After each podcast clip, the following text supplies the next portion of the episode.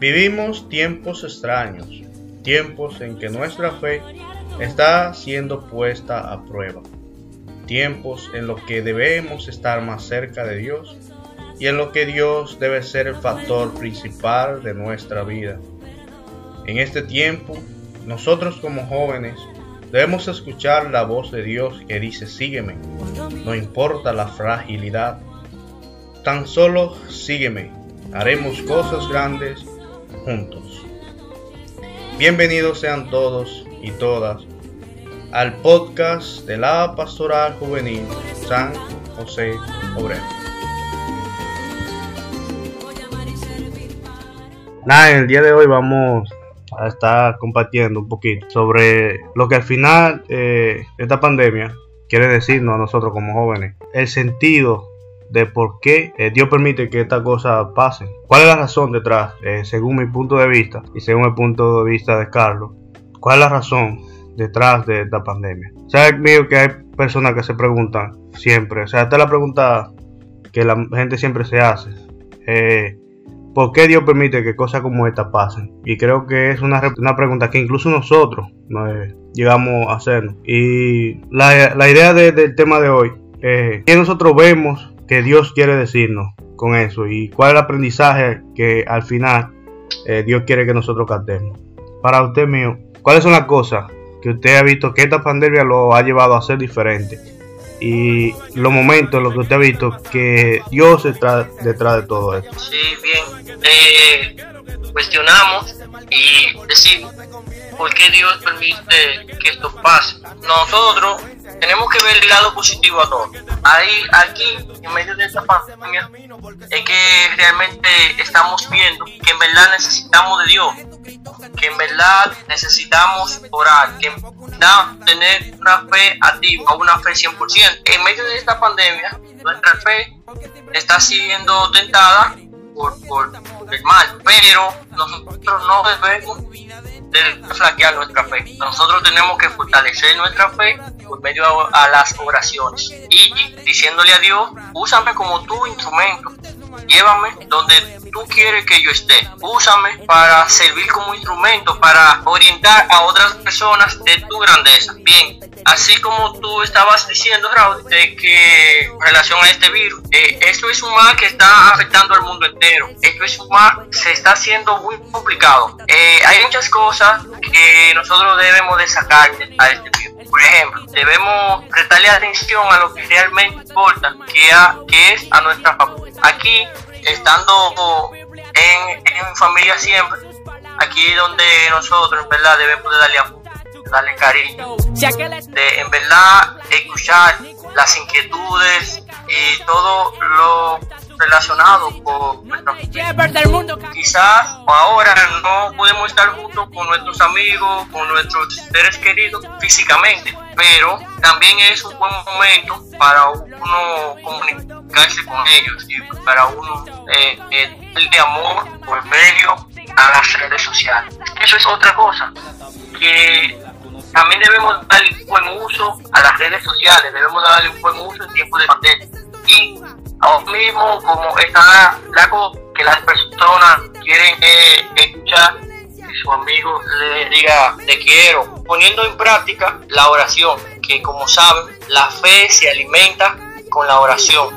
Y tenemos de tener una fe 100% activa para que, para que el mal no nos deje flaquear. Usted sabe, otra cosa que, siguiendo con lo que usted decía, debemos ver esta pandemia, o sea, para encontrar el mensaje que Dios al final quiere dejarnos dicho, debemos buscar esta pandemia de dos vertientes.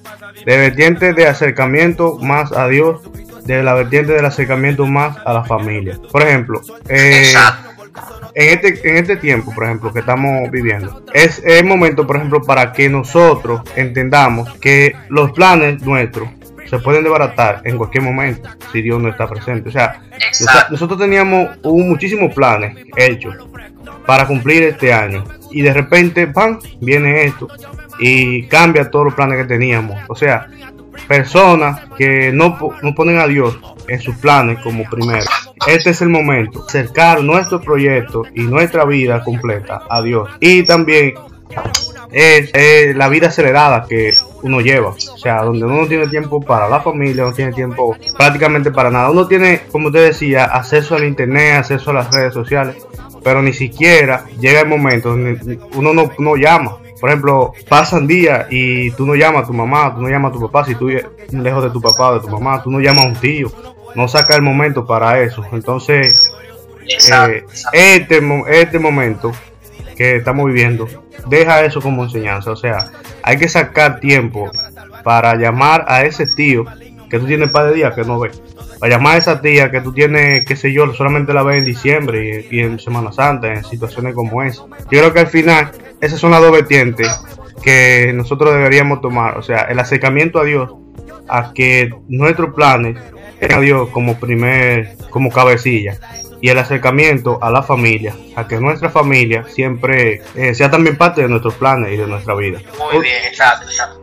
Por ejemplo, mío, algo que quisiera también eh, compartir, que me gustaría que usted también compartiera, es la experiencia personal, o sea, ¿cómo en usted, usted cree que esto le ha afectado a su fe? ¿Cómo usted cree que esto afecta a su fe? O sea, si de cierta manera cree que hace que su fe disminuya o de cierta manera eh, hace que su fe crezca más. ¿De qué manera esto le ha afectado? Bueno, mira, en sí esta pandemia no ha afectado mi fe ni nada. ¿Por qué? Porque es tal como Leo que decía que la pandemia se la puerta de la iglesia, pero abrió una iglesia en cada casa. Ahora bien, eh, en vez de que mi fe se disminuya, mejor está, se está fortaleciendo. Que ahora estoy buscando más de Dios que antes. Porque antes quizás yo iba a la iglesia eh, los sábados y ese era mi único momento de oración. O quizás un jueves a la pastoral y quizás ese era mi único momento donde yo, donde yo podía tener esa, ese encuentro con Dios. Pero ahora eh, en mi familia estamos haciendo, cada noche estamos haciendo un rosario. Eh, ahí voy. Oh. la misa también.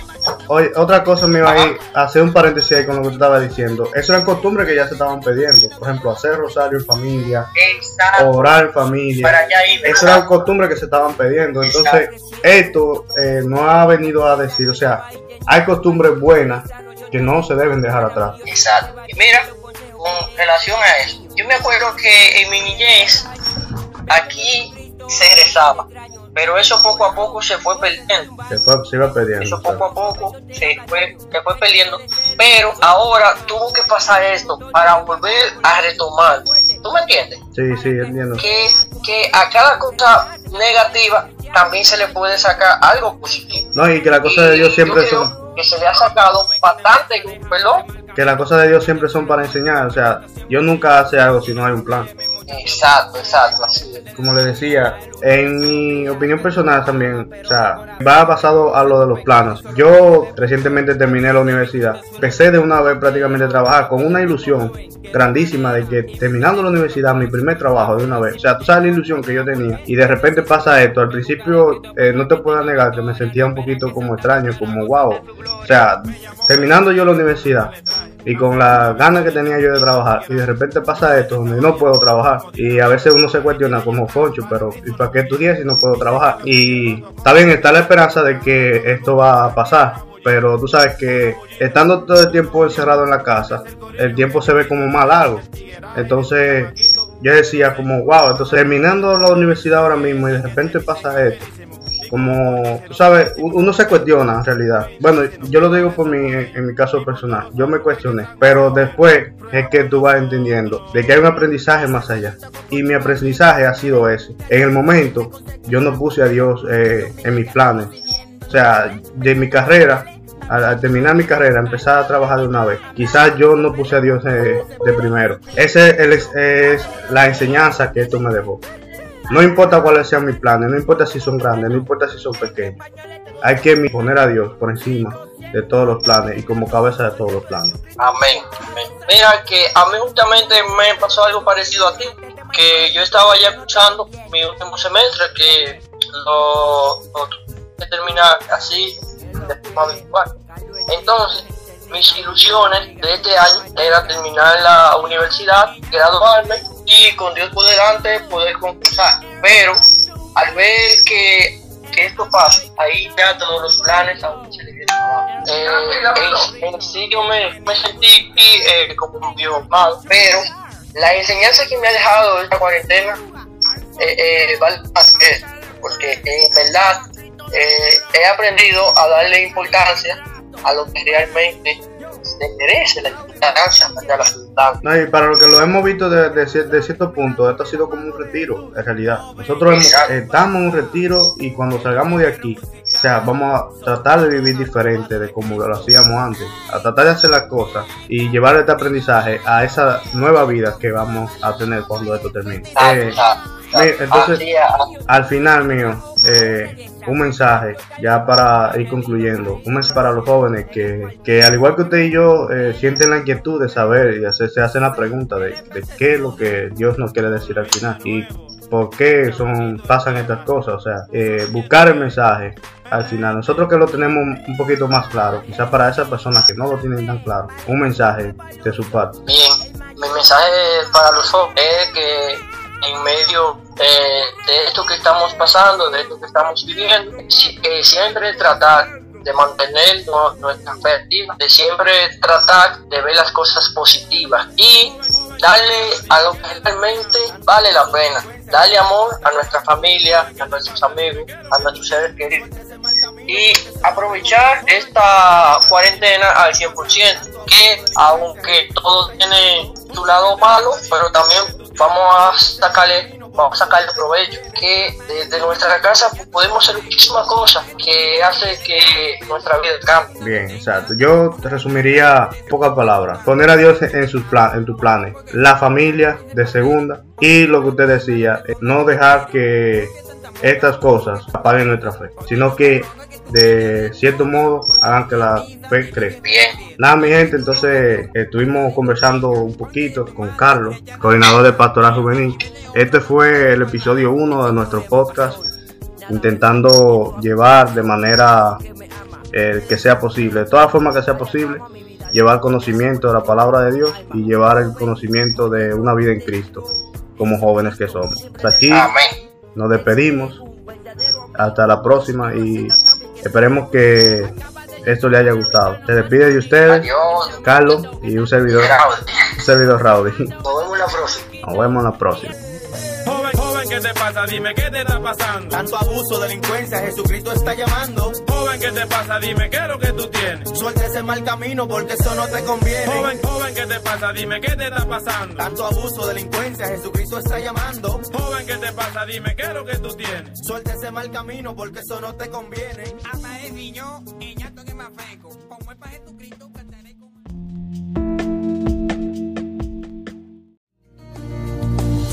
Y habiendo tomado el pan, después de haber dado gracia, lo partió y les dio diciendo, Este es mi cuerpo, que por vosotros es dado, haced esto en memoria de mí. Bienvenidos sean todos a un nuevo episodio del podcast de la Pastoral Juvenil San José Obrero. Saludos queridos jóvenes, mi nombre es Raudy Bautista y en el día de hoy vamos a estar conversando sobre el tema Cuerpo de Cristo o Corpus Christi. Para eso tenemos con nosotros al sacerdote Arsenio Ferreira Rosario. Saludos Padre y bienvenido. Saludo, queridísimos jóvenes de nuestra parroquia San José Obrero y de nuestra diócesis de La Vega. Conmemoramos hoy la solemnidad del Santísimo Cuerpo y Sangre de Cristo, o más bien, como se le llama en latín, Día de Corpus Christi. Es una fiesta grande, muy especial para nuestra Iglesia Católica, porque conmemoramos a Jesús Eucaristía. Es un día de mucho rato de adoración al Santísimo, mucho rato de procesiones con Jesús, Eucaristía.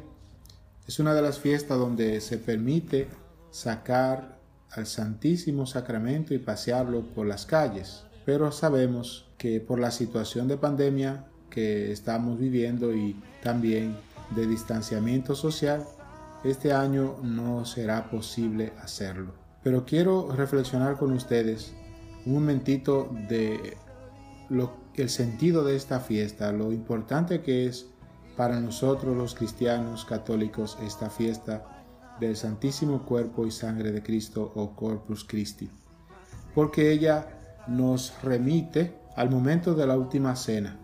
Recuerden ustedes cuando Jesús, sentado a la mesa con sus discípulos, les dijo, esto es mi cuerpo que se entrega por ustedes, esta es mi sangre que se derrama por ustedes. Por eso, cada vez que lo hagan, háganlo en memoria mía. Y en la Eucaristía se actualiza ese día de Corpus Christi. Cada vez que celebramos la Eucaristía, vol- volvemos a actualizar ese momento de la entrega sacrificial de Jesús por nosotros. No es un simple recordar, no es un simple recordatorio. Por eso la Eucaristía no es recordar simplemente y nada más, sino que la Eucaristía es actualizar nuevamente ese momento de la entrega de Jesús por nosotros en la cruz. Y el Evangelio que se ha meditado para este día es el Evangelio de San Lucas del capítulo 9 de los versículos del 11 al 17 que nos invitan a mirar que Jesús cuando sintió que la gente estaba eh, hambrienta, Jesús le dijo a los discípulos, denles ustedes de comer. Y es importante que nosotros entendamos esto porque Jesús mismo quien nos da, quien nos alimenta, es Él quien se nos da, es Él quien se nos reparte, es Él quien quiere eh, hacer vida con nosotros.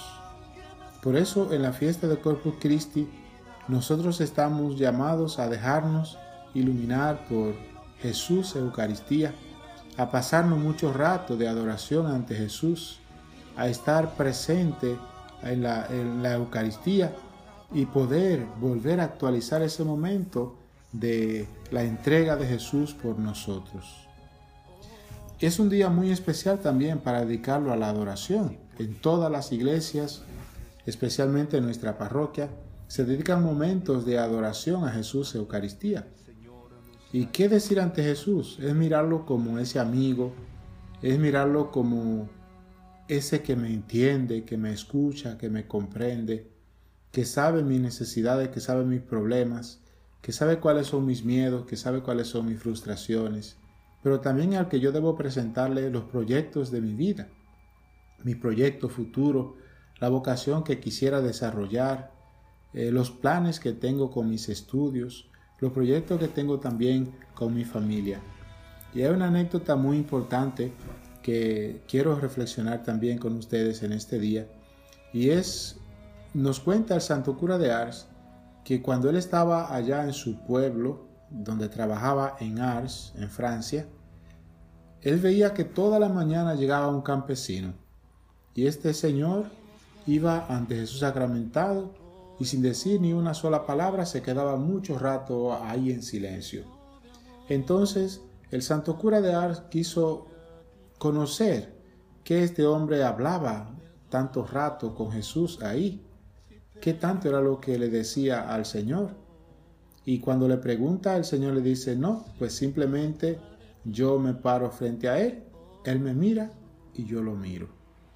Y eso es lo que debemos hacer ante Jesús, contemplar, porque es un misterio de amor tan grande que es imposible que nuestras palabras puedan encerrar todo lo que significa Jesús. Por eso, en la Eucaristía nosotros debemos acercarnos en este día ante el Santísimo Cuerpo y Sangre de Cristo con tres ideas fundamentales. Primero, reconocer en la Eucaristía una presencia por excelencia. Jesús está ahí presente en la Eucaristía. Se hace presente cuando el sacerdote consagra el pan y el vino en el cuerpo y sangre de Jesús. Y Jesús también se hace presente cuando en el sagrario se coloca ahí en el copón para adorarlo o en la custodia en la adoración el público. Es decir, Jesús hace una, vive una presencia permanente con nosotros. Él está presente eh, por excelencia en nuestras situaciones, en nuestra familia, en nuestros planes y proyectos. Jesús está presente no de una manera, podríamos decir, aparente, sino real. Por eso la Eucaristía es presencia real de Jesús. Y este día de Corpus Christi nosotros reconocemos esa presencia real de Jesús, esa presencia de Jesús en medio de nosotros, en medio de nuestra familia, en medio de nuestro pueblo y especialmente en medio de esta situación tan difícil por la que estamos enfrentando en este día. También, segunda cosa, la Eucaristía es memorial y sacrificio agradable a Dios. Memorial porque como Jesús lo dijo en la última cena a los discípulos, hagan esto cada vez que se reúnan, háganlo en memoria mía. Por eso un memorial no es un simple recuerdo o una historia que se cuenta, sino que es un misterio que se actualiza. Y un misterio que se actualiza cada día. Cuando participamos de la Eucaristía, estamos volviendo a comulgar con Jesús como lo hicieron sus discípulos en la última cena. Pero ahora de una manera eh, sacramental porque no estamos ahí con Jesús presente como estuvieron los discípulos, sino que ahora es a través de su presencia eucarística, a través de su presencia en la iglesia y a través de su presencia en los ministros, es decir, en los sacerdotes. Por eso eh, actualizamos ese memorial, ese sacrificio agradable a Dios. Y Cristo se entrega por nosotros, Cristo se entrega por ti, Cristo se entrega por mí, Cristo se entrega por mis pecados. Y esa entrega de Jesús es precisamente para nuestra salvación. Por eso en este día de Corpus Christi meditamos esa entrega de Jesús por nosotros, esa entrega de amor, esa entrega perfecta, esa entrega que es agradable a Dios, para que también nosotros como nos decía el Evangelio de San Lucas en el capítulo 9, también nosotros demos de comer a los demás, para que también nosotros seamos presencia real de Cristo. En cada cosa, en cada gesto, en cada acontecimiento estamos nosotros llamados a ser presencia real de Cristo. No podemos desaprovechar la oportunidad porque cada vez que recibimos la Eucaristía, Cristo entra dentro de nosotros y nosotros debemos hacernos otro Cristo. Es decir, esa relación de compartir Jesús nuestra vida, pero que también nosotros debemos compartir nuestra vida con los demás. Y tercera cosa, la Eucaristía es el alimento de vida eterna. Dice una canción, no podemos caminar con hambre bajo el sol. Danos siempre el mismo pan, tu cuerpo y sangre, Señor. Por eso en la Eucaristía nosotros encontramos el alimento, el alimento de vida. Así como el cuerpo necesita alimentarse materialmente, fíjense que durante estos días de eh, pandemia la gente se ha volcado al supermercado para comprar, para comer porque necesita alimentarse. Pues así también en la Eucaristía necesitamos alimentarnos sacramentalmente. Porque en este día podamos nosotros aprovechar la oportunidad que se nos brinda para pasarnos ese rato con Jesús, donde quiera que estemos. Si podemos ir a la iglesia, perfecto, pero donde quiera que estemos, que dediquemos ese momento para adorar a Jesús en Eucaristía, el que ha querido quedarse con nosotros, el que ha querido entregarse por nosotros y el que actualiza cada vez que celebramos la Eucaristía el misterio de amor y de entrega por nosotros y por nuestra salvación. Que Dios les bendiga y que la Eucaristía siga siendo fuente y cumbre de toda nuestra vida cristiana y sea alimento que nos purifica y alimento también que nos fortalece. Muchísimas gracias Padre por compartir con nosotros. Nada chicos, esto fue todo por el día de hoy. Nos vemos en la próxima y que el Señor le bendiga a todos.